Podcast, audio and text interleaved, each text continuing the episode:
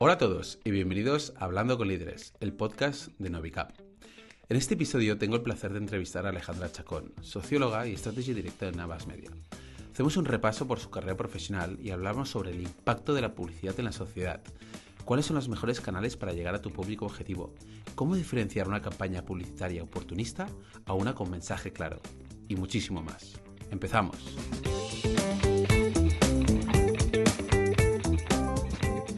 Muy buenos días, Alejandra. ¿Qué tal? ¿Cómo estás? Hola, buenos días, John. ¿Qué tal? Muy bien, con muchas ganas de, esta entrevista. Alejandra, empezaste como, bueno, estudiaste sociología en la, en la, Complutense de Madrid, y, pero tienes una larga experiencia dentro del mundo de la publicidad y la comunicación hasta ser directora de estrategia de Abbas Media. ¿Cómo fue tu inicio y cómo fue el cambio de sociología hacia el mundo de la publicidad? Pues mis inicios fueron por algo tan poco mágico como la casualidad.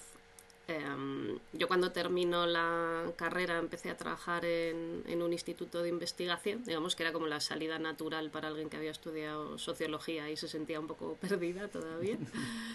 Y, un día me llamaron por casualidad de, de, un sitio llamado Agencia de Medios. Vale. Y, yo decía, bueno, no tengo muy claro a qué os dedicáis, pero tampoco pierdo nada por, por ir. Y, sorprendentemente, en aquella entrevista me la hizo la CEO de la compañía y el director general. Qué bueno. Que yo entraba como becaria, pues claro, no sabía nada del mundo de, de los medios. Y, y la verdad que me cayeron tan bien y, y, me pareció como tan interesante el experimento que me proponían que dije, bueno, pues ¿por qué no? ¿Qué es una agencia, agencia de medios? Eh, para, al final, para, entenderlo más en, detalle. Pues a ver, una agencia de medios en. las agencias de medios han evolucionado mucho, pero digamos, lo más básico, básico, básico sería eh, una agencia que compra espacios publicitarios. Vale. Sí, lo más estricto. Em, ahora ya las agencias de medios en general eh, las agencias, a veces ya no ni de medios, bueno, pues hacemos muchas más cosas. que es... Como más, más consultoría, ¿no? sí, sí, englobamos mucho más servicios que, es ya son, que solo la compra pura de medios. Y la parte de, la sociología, ¿cómo crees que qué impacto positivo y negativo ha tenido en, tu carrera profesional? Me imagino porque no sé, bueno, cuatro, o de cuatro a seis años estudiando sociología, creo que ha tenido un impacto, ¿no? En, en un poco en la trayectoria. Bueno, yo creo que negativo ninguno, la verdad. Eh, y positivo, eh, creo que muchos, porque realmente la, la, publicidad va de conectar ¿no? con las personas y para conectar con las personas las tienes que entender. Entonces, precisamente la sociología yo creo que lo que te da es una forma de mirar el mundo, entender los comportamientos de las personas y por qué hacemos lo que hacemos y creo que es muy valioso, ¿no? Dentro de un contexto como, como la publi. No entra de manera tan natural. O sea, yo he tenido que aprender también a incorporar la sociología en la publicidad. Claro.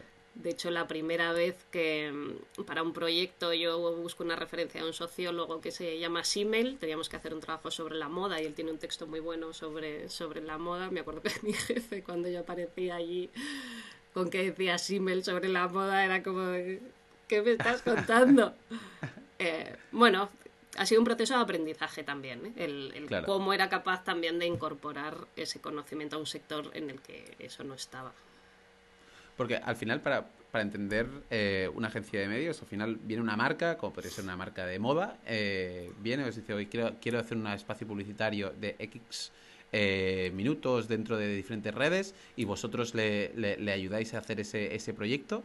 ¿O cómo, cómo funcionaría? ¿Cómo, es la interacción directamente con, con, con, la, con, la, marca? Ok, bueno, no, hay una forma de interacción única porque hay muchas formas de... O sea, el, el tipo de servicio que puedes hacer a diferentes marcas varía infinito, pero infinito. ¿Por qué te digo esto? Porque hay marcas que, que te pueden llegar y te pueden decir, yo tengo un presupuesto X, tengo ya esta campaña desarrollada y lo que quiero es que me digas cuál es la mejor recomendación de medios para los objetivos de campaña que tú tengas, que puedan ser pues desde incrementar la visibilidad o cambiar las actitudes o generar una conversación o que estén ya más al final del funnel, ¿no? Y busquen más una respuesta directa de compra. Digamos, ese podría ser un, un escenario en el que, bueno, Em, estaría más dentro de los servicios más básicos que te puede dar una agencia. Y luego hay marcas que lo que te dicen es yo necesito eh, conectar con esta tipología de, consumidor o tengo este mensaje y no sé a quién se lo puedo lanzar o hay veces ni siquiera saben muy bien em, qué mensaje lanzar, en qué medios, de qué forma y entonces ahí hacemos todo un ejercicio de, identificar pues cuáles son tus targets, cuáles son los mensajes que tú tienes como marca que son más relevantes para tus targets, en qué canales, de qué forma. Bueno, o sea, digamos, se puede sofisticar el, proceso más o menos también en función de, que lo que, bueno, a veces el anunciante eh, te deja, la relación que tienes, bueno, las variables son. Sí, al final lo que, lo que, lo, que, diga el cliente, ¿no? También el presupuesto, dónde quiere ir. Sí, no es tanto un tema de presupuesto, es más un tema de hasta dónde te deja a veces el campo de juego. Ten en cuenta que las agencias de medios, cuando yo empecé, por ejemplo, eh, daban servicios de compra. De hecho, antiguamente se llamaban centrales de compra directamente, ¿no? bueno. Em, y no todos los anunciantes o todas las marcas eh, ven o o todavía no han aprendido, ¿no? Toda la potencialidad que las agencias de medios también podemos ofrecer, ¿no? Con lo cual hay, digamos, desde los anunciantes que todavía te ven como centrales de compra a anunciantes que te ven como partners de, comunicación y para los que haces proyectos en los que ya desarrollas contenido, ideación, o sea, ya es... Em, bueno, otro tipo de, centrales de compra de, espacios, ¿no? Por lo que tengo De espacios, sí, sí. O sea, para que te hagas una idea, si no, claro, hay veces que cuando estás muy, metida en esto te, Hace, la sensación que... Eh, te lo voy a, cuando yo empecé a trabajar, em, lo que hacías era comprar bueno, ahora también se hace, lo digo porque ahora ya es un poco diferente, pero lo que hacías era comprar, pues si tú tenías que comprar una campaña en prensa, eh, comprabas si necesitabas la página entera o media página o un faldón, entonces tenías que ver cuáles eran las tarifas, em, cuál era la audiencia que tenía, los costes, cuando lo pones, cuando no lo pones, los materiales, o sea, lo que es la compra de espacio, en un sentido literal. Literal. Em, es verdad que todavía se hace así, pero es una industria que se ha sofisticado infinito se ha sofisticado y también la, evolución de los perfiles, por lo que leía en un artículo, eh, ha pasado de un 33% de, de, estudiar publicidad y, comunicación a un 50%. Hay no, perdón, un 66%, si no me equivoco, eh, que estudian ahora publicidad y, comunicación. ¿Esto qué aspectos positivos? Me imagino pues la, la, eficiencia y la profesionalización del, sector, pero ¿qué aspectos negativos o, o, qué se puede llegar a perder al no tener un, espacio tan multidisciplinar. Sí, efectivamente hay... O sea, es una industria que como se está transformando tanto, demanda de perfiles que antes no existían. De ahí que efectivamente tenga sentido el, que ahora entran o trabajan en el sector personas de, pues de matemáticas, de ingeniería, de sociología, antropología, diseño. O sea, el digamos, los perfiles se enriquecen más. Es verdad que eso es la belleza de los datos, que cuando ves los datos, eh, en ciertos aspectos se está produciendo la reacción contraria, ¿no? que en una industria que necesita perfiles más diversos se están como reconcentrando en ciertas profesiones. Bueno, yo creo que hay una parte ahí que tiene que ver con una mayor profesionalización, porque yo creo que también antes era una industria donde efectivamente tenías la posibilidad de entrar desde ramas o incluso desde ciclos formativos que no son los actuales. Em, al mismo tiempo que se concentran. No hay una respuesta fácil porque son dos fuerzas antagónicas que se están dando al, al, al, mismo, al mismo tiempo. Yo creo que habrá como las dos cosas. Creo que las personas que estudien publicidad seguramente se tengan que formar de más cosas y a día de y seguramente la propia carrera de publicidad tenga que diverger en sus contenidos mucho más e incluir contenidos que quizás a día de hoy todavía eh, la universidad no ha sido capaz de reaccionar a la velocidad a la que reacciona el sector. Con lo cual ya no será tanto un tema quizá de publicidad quien estudia publicidad o quien la deja de estudiar, sino los contenidos también para los que te forman, junto con digamos, toda una categoría de personas que vengan desde otros mundos e incorporen eh, conocimientos y visiones nuevas porque, como te digo, la forma de hacer las cosas y los campos en los que los haces evolucionan tan rápido que, a día de hoy, yo lo mencionaba, ¿no? Em, todos los proyectos de content, incluso vinculados a temas de responsabilidad social, pues a lo mejor el día de mañana necesitamos personas que hayan hecho biología o ambientales para que ayuden a desarrollar proyectos dentro de las compañías en, esa línea. Con lo cual, bueno, em, estamos ahora en, cambio, ¿no? Con lo cual se dan como estas fuerzas. ¿Hay mucha especialización dentro de, de la Publi? ¿Hay mucha especialización? Sí. Em, sí, porque. yo y mis preguntas vagas, pago. Por un lado, sí, porque hay perfiles que son muy técnicos en los que desarrollan tareas tremendamente especializadas y, sobre todo, si tenemos en cuenta las disciplinas digitales, donde em, los conocimientos son tan específicos que necesitas muchas veces personas que dominen verticales específicos y donde además em, digital se transforma tanto cada día que vas a necesitar incorporar personas que vayan añadiendo estos conocimientos. Em, y por otro lado, se da una transversalidad de perfiles, en el que también necesitas, como tú no puedes tener silos, porque los silos al no tener vasos comunicantes lo que haces es perder eficacia y riqueza, necesitas al mismo tiempo perfiles que sean muy transversales, que te permitan tener una visión transversal a todos esos verticales em, para que no se pierda, digamos, el, objetivo común y todas las fuerzas remen en la misma dirección. Y, si tuvieses que fichar a alguien más, más especialista, ¿Dónde buscarías? ¿En la universidad o, en el mundo profesional? Depende mucho, depende mucho.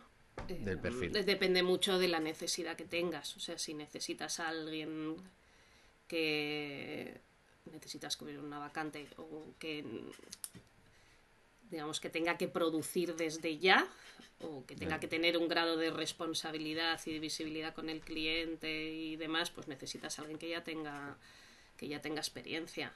Em, si quieres a alguien o tienes o puedes permitirte, porque a veces es un tema casi de poder permitirte, el poder tener a alguien que también vaya aprendiendo, em, pues tiraría de, la universidad, pero depende mucho de, la necesidad que, tengas. Em, ahora es un momento complejo también, ¿eh? porque se han reducido en general mucho las estructuras, Em, y no lo sé, yo desde la perspectiva que tengo tengo la sensación que antes era más fácil que entrase personas desde la universidad y hubiese ese tiempo también formativo y esos ritmos. Ahora se, busca alguien que produzca desde el minuto cero ahora vamos, y que te pueda hacer muchas cosas, ¿no? Ahora vamos, sí, o sea, la verdad que ahora la, la, la demanda y el ritmo es muy alto. Claro. Y porque a nivel de, ritmo, ¿qué, ¿qué, hace una directora de estrategia de Abbas eh, al día, en el día a día? Me imagino que mucha reunión, eso seguro. Mucha pero aparte de mucha reunión, ¿cuál es el, foco? A ver, el foco es que eh, los proyectos tengan foco. ¿Esto qué significa? Que mm, es como cuando hablábamos de perfiles transversales y demás. Una dirección de estrategia lo que haces es trabajar para proyectos para clientes o trabajar directamente con clientes de continuidad, pero bueno, digamos proyectos, em, en los que hay muchos equipos implicados y en los que tienes muchos proyectos al mismo tiempo. Entonces, em, el objetivo es que cada uno de esos proyectos en el que el cliente nos ha transmitido una petición, una necesidad o una oportunidad, detectar realmente que es parte del trabajo de estrategia, detectar dónde puede estar la oportunidad estratégica em, que da respuesta a esa petición de manera conjunta junto con el equipo y luego que todas las personas implicadas en el proyecto entiendan que esa es la respuesta y todas las respuestas estén alineadas. No sé si me he explicado. Yo tengo una petición de un cliente que nos dice que tiene una necesidad de poner en marcha, yo qué sé, pues imagínate que sector viajes y tienen que poner en marcha la campaña de verano, por ejemplo. Entonces hay todo un proceso previo en el que identificamos dentro del producto, de la marca, de lo que ofrece, em, digamos, cuáles son las personas, los mensajes y los contextos que, que más rendimiento pueden sacar a esa necesidad de cliente. Una vez que tenemos eso identificado, cada persona desde cada una de las áreas trabajando como un equipo tiene que dar la mejor solución o ver cómo desde todas las áreas conseguimos em, conseguimos llegar al punto que nos hemos propuesto. Sí, que al final hay muchos caminos, tú debes decir que hay que escoger el camino Los y caminos hay que, son hay infinitos, exactamente, y no perderse y no perder las sinergias que te dan también las diferentes disciplinas. Tú ten en cuenta que aquí trabajamos eh, dentro de la agencia hay personas que hacen, o que, o sea, bueno, personas, o que van desde la compra de los espacios publicitarios más tradicionales a todo lo que tiene que ver con implementación digital, a pensar en términos de mensaje, de qué forma o qué mensajes van a llegar a los públicos más adecuados y cómo se los hacemos llegar. Puede haber un paso más, que es una recomendación de una activación que no entre dentro de un plan de medios que te permita llegar a tu target Em, de una forma diferente. ¿vale? Em, y todo eso tiene que tener una visión común. ¿Nos podrías decir un ejemplo de una forma diferente para llegar a, a, para una empresa de una agencia de viajes, por ejemplo, un ejemplo para, para llegar a, a, impactar de una forma diferente? ¿Cómo podría ser? Mira, por ejemplo, tú imagínate que tú eres una agencia de... Bueno, no eres una agencia, tú imagínate que eres un una aerolínea o una marca de cruceros, por ejemplo, de transporte marítimo. Em, y tienes el objetivo de la campaña de verano, ¿no? Ese es como tu objetivo de, comunicación. Entonces, ¿qué haríamos? O ¿qué, qué, nos ayuda a entender? Primero, identificar quién es la gente que viaja. O sea, hay una cosa importantísima que es evitar las asunciones. Porque si no nos pensamos, efectivamente, que, lo que nosotros pensamos es la realidad. Entonces, por ejemplo, en el sector de los viajes, una cosa que ha cambiado con respecto a la pandemia es em, que antes los viajes eran algo mucho más democrático, pero lo que estamos viendo es que empiezan a concentrarse en sectores de población ya con ciertos niveles de renta. Sea, esta idea que teníamos de la democratización del viajar empieza a desdibujarse. ¿Por qué? porque la salida de la pandemia en términos económicos para la población española está siendo muy desigual. Entonces, alguien a lo mejor antes sí tenía la posibilidad de poder irse de vacaciones o hacer un viaje, me estoy hablando antes de la pandemia, porque más o menos, aunque tuviese un, un trabajo que le diese un nivel de renta no excesivamente alto, pero podía tener, eh, digamos, esa accesibilidad. ¿Qué es lo que pasa? Que hay mucha gente que está la famosa salida en K, ¿no? Eh, hay mucha gente que se ha comido los ahorros con la pandemia, con lo cual hay muchísima gente de la población que no puede viajar y tienes un segmento de la población que ha ahorrado y que tiene más dinero. Y entonces este segmento de población busca un viaje que era un poco más lujoso del que se podía permitir antes de la pandemia, porque tiene ahorros. Entonces, ¿cuáles son, ¿cuáles son las tipologías de viaje que están creciendo? Las de gama alta. Entonces, aunque tú seas una compañía aérea o seas una naviera que en el que viaja todo el mundo, es interesante entender cuál es, cuál es tu experiencia de viaje para un segmento de población que ya no quiere solo ir en el barco, sino que quiere ir en el barco y algo más. Entonces, pues a lo mejor yo a esa persona ya no le tengo que contar o ya no le interesa tanto que le hable que del precio y demás porque tiene colchón y lo que le interesa es que le diga que en el trayecto eh, tienes todo un servicio de mascotas se hacen barbacoas, tienes un menú gastronómico hecho con no sé qué chef. Entonces, quiero decir, cuando tú haces todo ese análisis, si hubieses empezado desde el punto cero, hubieses dicho, bueno, pues viajes, gente, se lo digo, fuera, ¿no? Em, cuando empiezas a tirar del hilo, lo que haces es encontrar realmente quién es la gente que viaja y cuáles son las motivaciones. Y dentro del producto, cómo hago el, el match, por llamarlo de alguna forma. Y el hilo siempre son datos. Y el hilo siempre son datos y el hilo se tiene que basar en realidades, sí. En realidades que las realidades se expresan en, datos. Y, y bueno, me imagino que al final gestionas un equipo eh, con cierta con responsabilidades. ¿Qué equipo gestionas? Em, Yo no tengo asignado el equipo de estrategia de, de Abas. Somos eh, tres personas responsables de estrategia en España. Eh, no tenemos ninguno equipo directo, ninguna de las personas, porque eh, nuestro equipo, nuestros equipos, los componen las personas que conforman los proyectos. Vale. ¿Vale? O sea, ¿esto qué quiere decir? Que yo, eh, yo qué sé, pues el ejercicio de la naviera lo hago con un equipo y un grupo de personas eh, y, si, otros proyectos los hago con otros equipos y otros grupos de, de personas. Con lo cual, digamos, em, tenemos una dirección, no sé cómo llamarlo, equipos fluidos. Mm. como squads, ¿no? Al final, como... Sí, sí, porque, bueno, al final...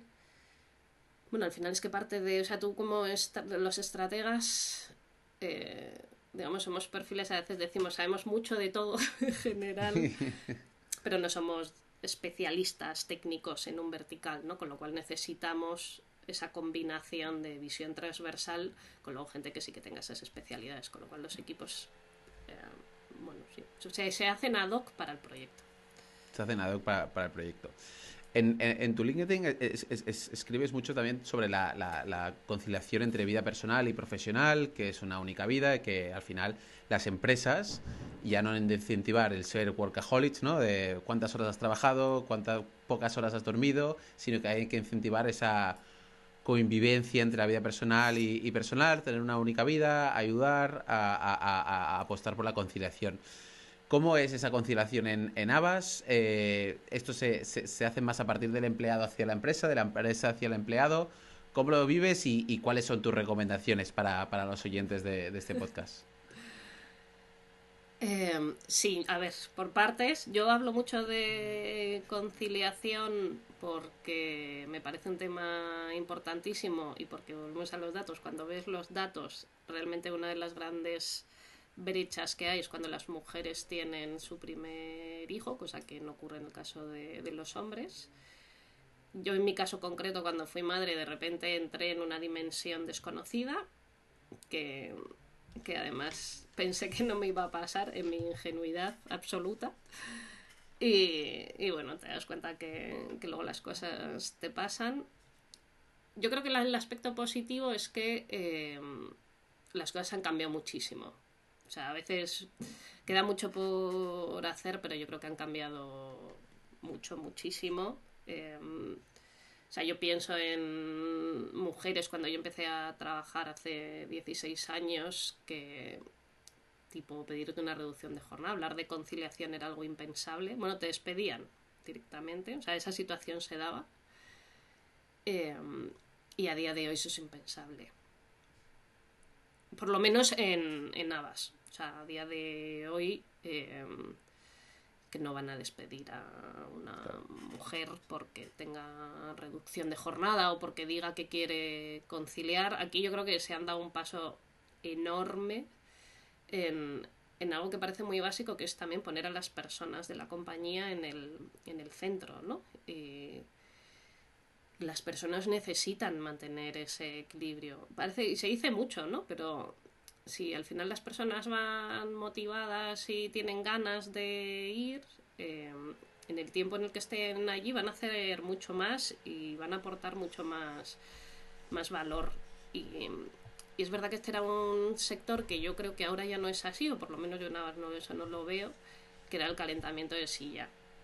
O sea, antes literalmente la gente se quedaba porque no te podías levantar de la silla, independientemente de lo que estuvieses haciendo y, ahora no, no, es así. Creo que ha venido, a ver, sinceramente creo que, que a raíz del auge de los movimientos feministas de 2018, eh, todos estos temas se ponen encima de la mesa a nivel social y creo que las personas llega un momento también en el que dicen por aquí no seguimos pasando. Y 2018, ¿eh? No, hace, no hace nada. No hace nada, que es que es ayer es, ayer. es ayer. Y, creo que muchas empresas recogieron el, guante porque se dieron cuenta que, que, si se quedaban fuera de esto se iban a quedar fuera, pero del futuro, no solo de su, de su propio sector. O sea que yo sí que creo que hay, que hay avances y que bueno, que hay que seguir, digamos, em, hablando de ello, ¿no? Para todas aquellas mujeres que en sus compañías pues no tienen esta posibilidad. Claro, una cosa también es la, dedicación, el salario, hay, hay, diferentes aspectos, ¿no? Pero al final también es, es buscar ese, ese equilibrio entre, entre una, única, una única vida y dar sacar el miedo a pedir, ¿no? Que es un poco... Sí, hay un eh, punto en el que tienes que... Eso lo decía una compañera mía, suena la verdad fatal cuando lo dices, pero yo creo que es verdad. Tienes que educar a la gente. ¿Esto qué significa?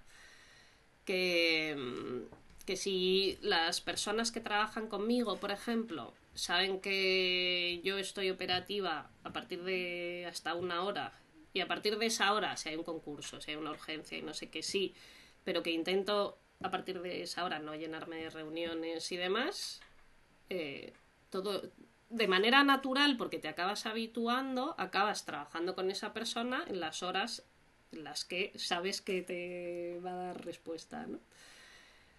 Pues esto es como igual. Si antes dábamos por hecho que nos íbamos a quedar todos en la agencia por narices hasta las 9, pues claro, empezar a poner reuniones a las 7 de la tarde, pues era lo más normal del mundo, o a las siete y media, o incluso a las 8, ¿no? Porque total, si estamos aquí. ¿Qué pasa? Que ahora esto no es así, ahora es raro.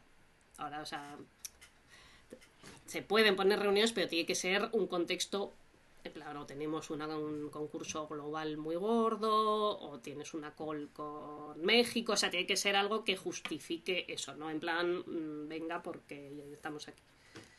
Entonces, bueno, es un tema de hábito, de sí, yo creo que se puede, y decir que no y poner límites también, exacto. Y aquí a poner límites y a ser auténtico, ¿no? Y, apostar un poco por, por tus principios, tus principales principios y, aceptar esas imperfecciones de no querer llegar a todo o no ser perfecto en todo. Esto, ¿cómo, cómo, cómo educas, o sea, o si tienes equipo o a tus compañeros o incluso a, tus familiares, hijos, ¿cómo, cómo, cómo, os educas a, aceptar esas imperfecciones para estar en paz, ¿no? O estar tranquilo. Pues mira, aquí yo creo que el trabajo empieza en uno mismo o en una misma.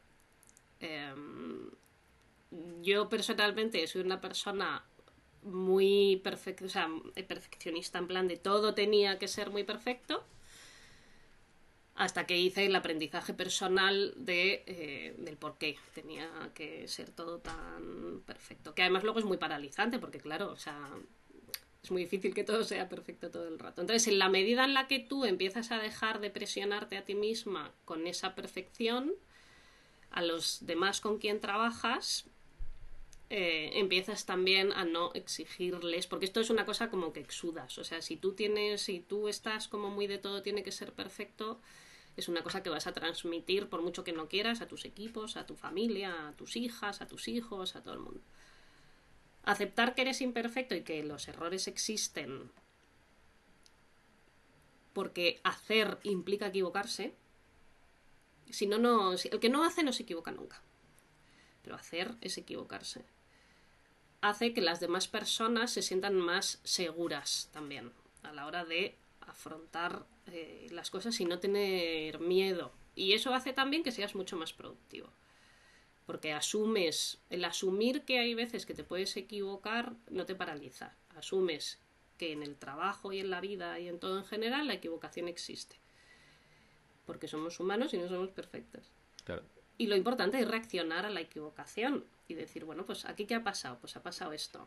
Y entonces, ¿cómo reaccionamos con esto? ¿Cómo lo solucionamos? ¿Cómo hago que no me vuelva a pasar? Porque me ha pasado. O sea, haces, identificas dónde está y lo solucionas. Pero no panicas antes de que llegue ese, ese, punto. A mí, me, a mí me parece uno de los grandes temas, porque creo que hemos estado súper centrados en que todo tenía que ser muy perfecto y es muy pobre en el fondo. O incluso los, métodos empresariales han cambiado a un, método más agile, ¿no? Más de, circular, de, oye, hay un error, se adapta y todo el equipo, que es un poco lo me imagino que es como trabajáis por proyectos dentro de dentro de, de, Es que afecta incluso a nivel estructural, porque ¿sabes qué pasa? Que Cuando todo es así, las estructuras se vuelven muy verticales y muy rígidas, porque todo el mundo tiene miedo de, que algo pueda pasar. Em, cuando tú asumes, y aparte porque luego las cosas pasan, o sea, no es que porque tú tengas miedo van a dejar de pasar. Cuando tú transmites a los equipos precisamente el, la toma de decisiones, cierta autonomía, la confianza, las personas empiezan incluso a trascender de sus propias tareas y que empiezan a querer también hacer más cosas, a ser más proactivas, porque no tienen miedo. Eso hace que las organizaciones se vuelvan más horizontales. O sea, que detrás de esto, efectivamente, em, hay la forma ya no solo en las que se relacionan las personas, en las que em, en las que la propia organización, incluso a la velocidad a la que va. Claro. Al final esa, esa agilidad y esa, y esa, y esa flexibilidad. Total, total. Y aquí he visto también que, formáis parte de un proyecto que es una de dos, eh, ah, que es que es eh, al final en vuestro sector, el 2011 el 25% de las posiciones eran mujeres, pero después de 10 años eh, es el 50%. Aún sigue el proyecto para incentivar de que este 50% de las posiciones pues cojan un, peso de dirección, porque únicamente el 25% de, de, las posiciones de dirección están eh, presentadas o, están representadas por, por, por, mujeres. Entonces, aquí tengo, tengo una pregunta. ¿Cómo, ¿Cómo pasar de este hecho 25 es un 22, pero ¿cómo pasar de este 22-25 a un, a un, a un 50%? O, o, cuál es el equilibrio, ¿no? Hasta, hasta ¿Cuál es el equilibrio? ¿Un 50-50? ¿Hay que apostar más por, por, arriba, más por abajo? ¿Cómo...?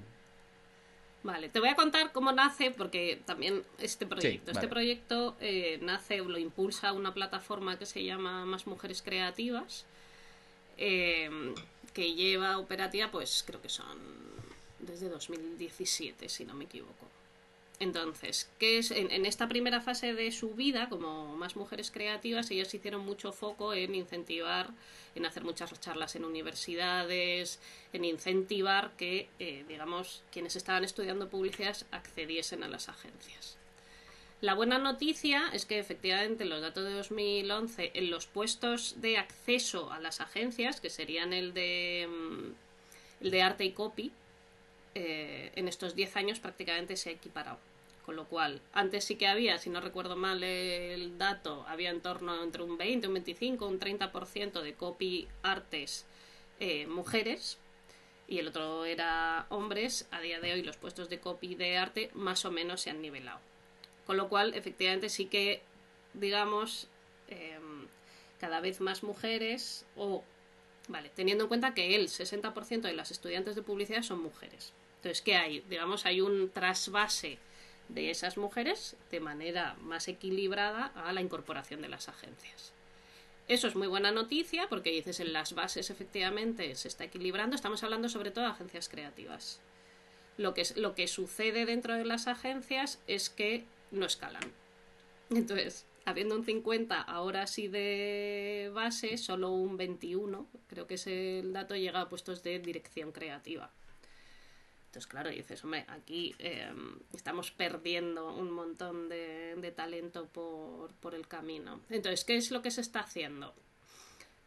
Lo que esta iniciativa lo que hace es llegar a un acuerdo con agencias creativas y con anunciantes que se suman a la iniciativa y que se comprometen a de manera anual ir haciendo un seguimiento del número de mujeres que llegan a puestos de dirección creativa las agencias desde las mujeres que están contratadas, los anunciantes desde los proyectos en los que trabajan mujeres con puestos de dirección creativa.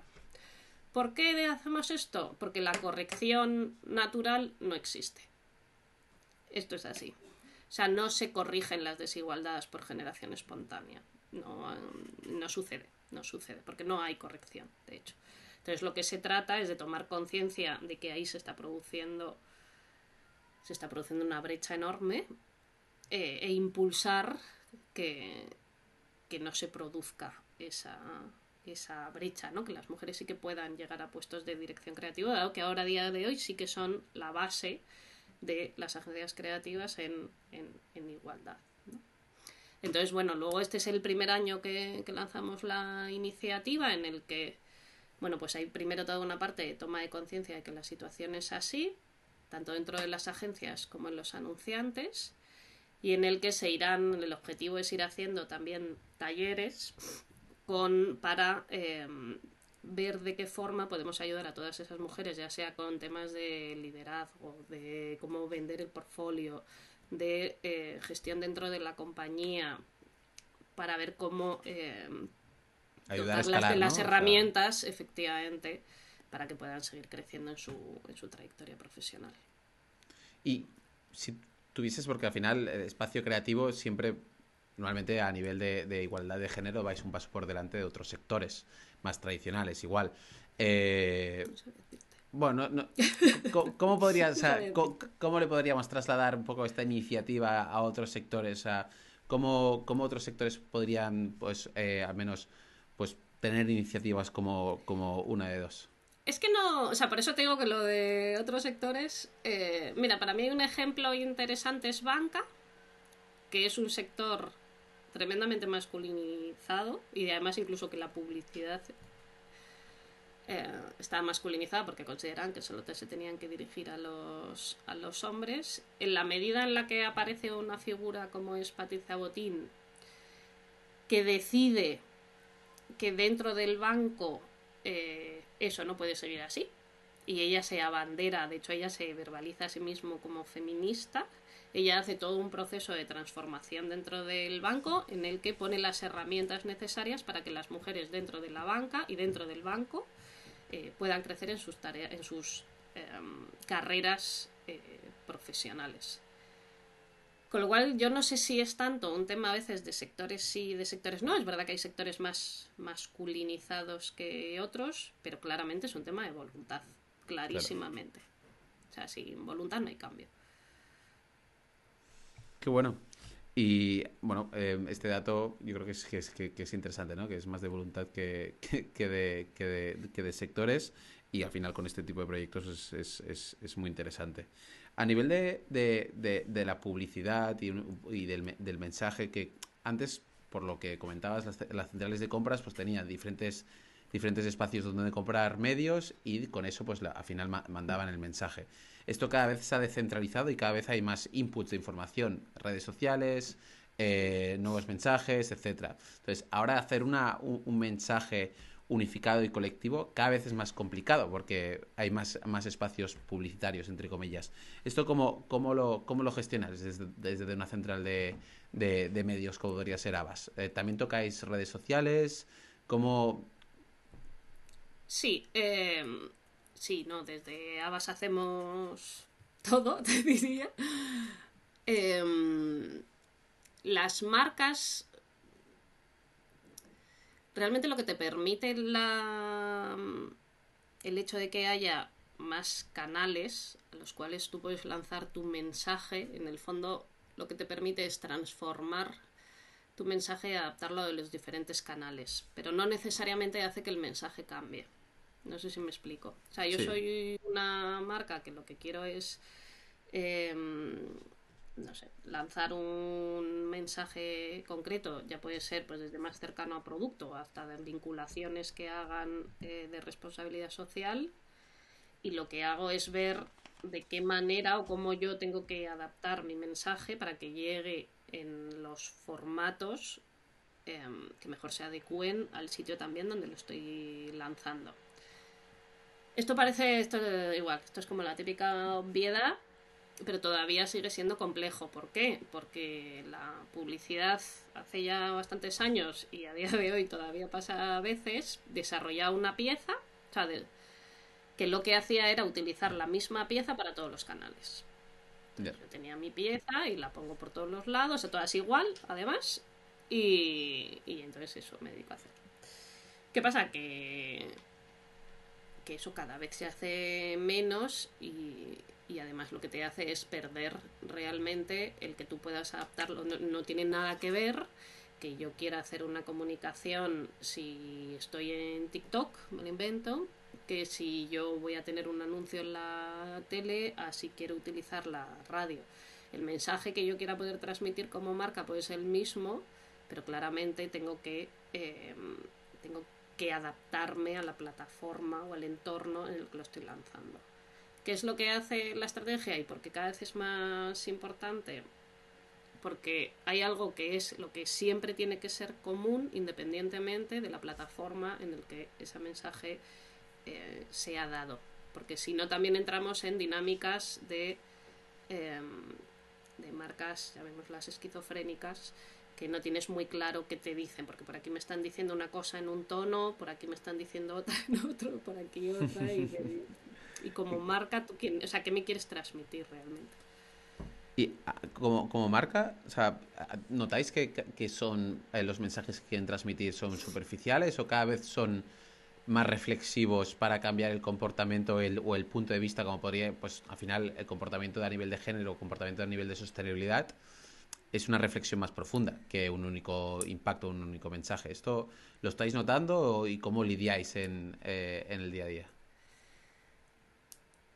A ver, hay una mm, hay una petición por parte de las personas como sociedad a las marcas, que es que las piden que, em, que hagan algo más por la sociedad. ¿Vale? O sea, lo digo también para entender un poco por qué ahora las marcas están haciendo esto. ¿Por qué? Porque las personas consideran que comprar es un acto que tiene que reforzar o tiene que estar alineado con sus valores sobre el mundo, sobre las personas, sobre el consumo y demás.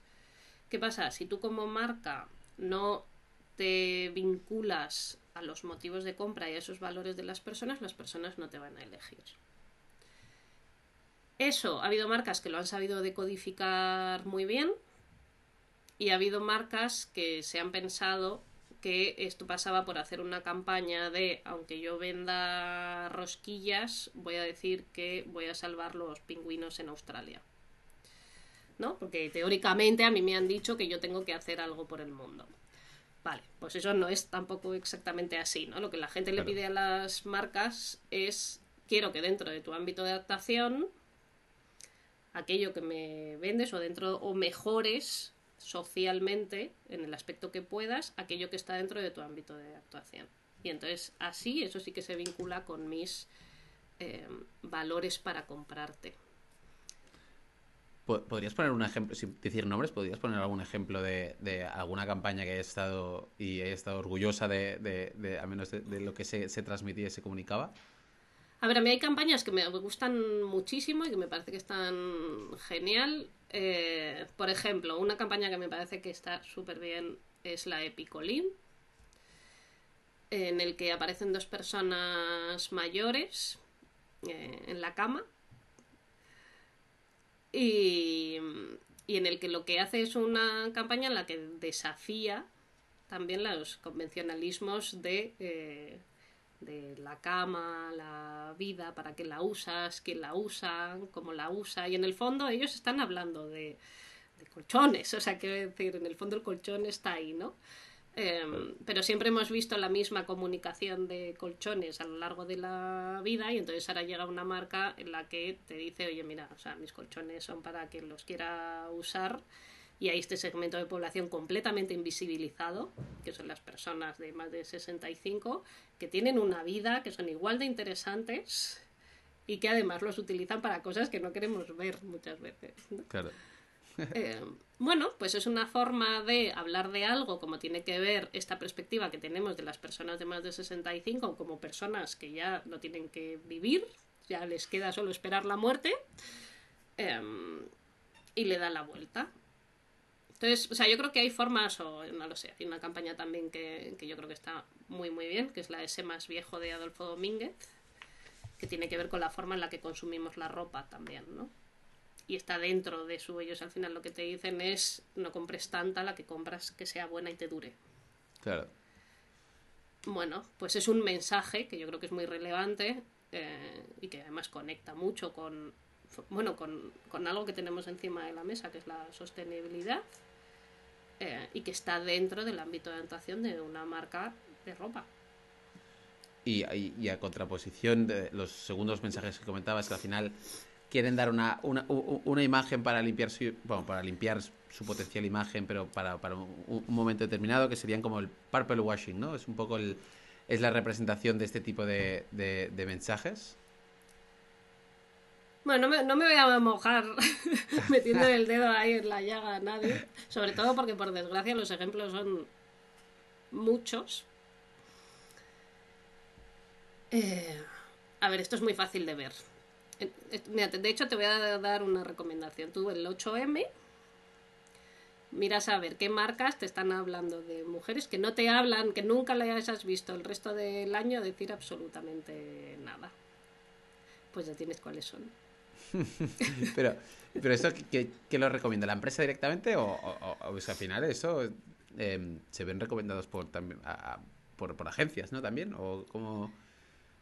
Bueno, esto es como, esto son como las campañas de Navidad y el Día de la Madre y el Orgullo. O sea, en estas dinámicas eh, llega el brief de, pues es el Día de la Madre, ¿qué hacemos? Pues es Navidad, ¿qué hacemos? Pues es el 8M, ¿qué hacemos? Pues es Porque es una dinámica de, mercado. Y además, como ahora, efectivamente, pues lo que hablábamos antes, las personas dicen que toman sus decisiones de compra vinculados a los valores de marca, pues a las marcas les da como mucho miedo no tener presencia en momentos en los que creen que, que tienen que estar yo, en este caso, mi recomendación sería busca, o sea, yo no digo que no estén, sino digo ni que sí ni que no.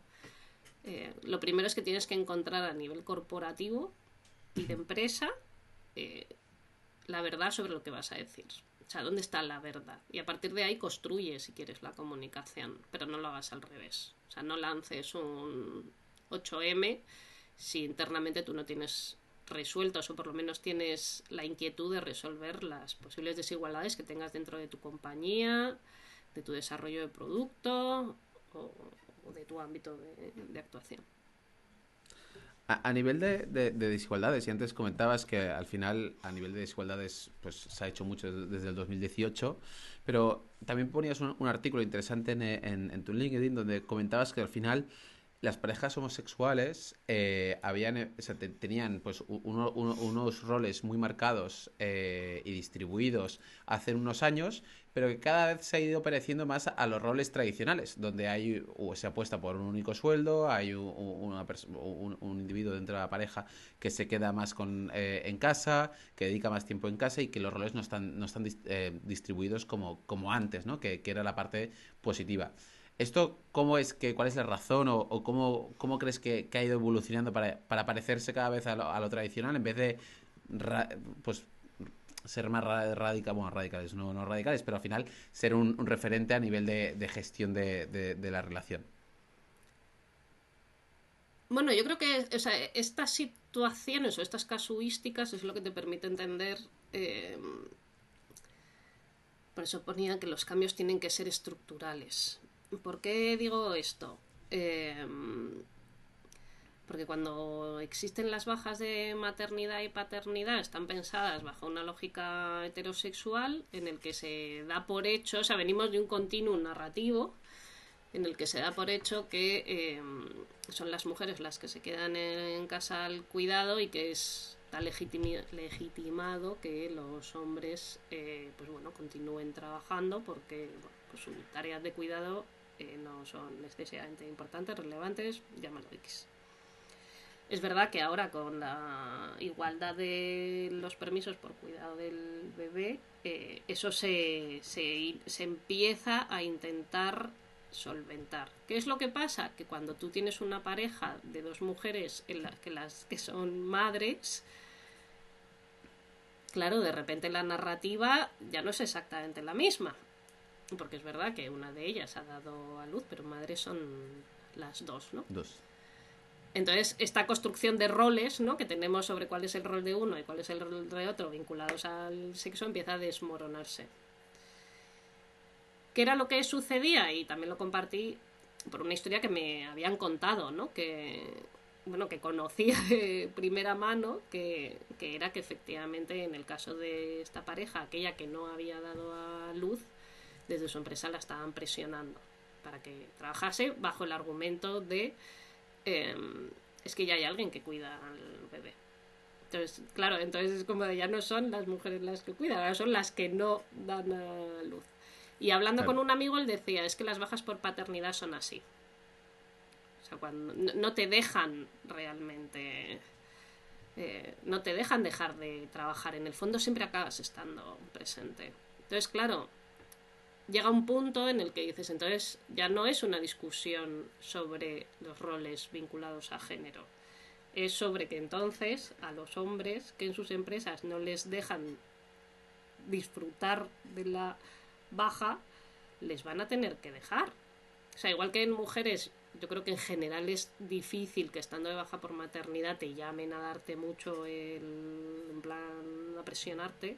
En hombres es una cosa, en hombres, en aquella persona que tiene eh, la baja, llamémosla por paternidad, está como muy instalado. Entonces dices, hasta que las empresas tomen conciencia que a quien está de baja, ya sea padre, madre, madre, madre o todas las combinaciones, pues tampoco cambia mucho, ¿no? Porque efectivamente en estructuras que no repiten esos roles, joder, es que se repite la misma, la misma situación. Entonces, bueno, yo, esto es como las bajas. O sea, yo, si queremos, si, si queremos, si los hombres se tienen que incorporar a la ética de los cuidados, cuando son padres tienen que poder desarrollar esa ética. Y por eso existe una baja equiparable, para que además no haya brecha eh, salarial y a las mujeres no les penalice porque las dos personas van a estar en la misma situación. Pero eso hay que respetarlo y cumplirlo, porque si no es... Bueno, si no, si no, no hay cambio. Claro.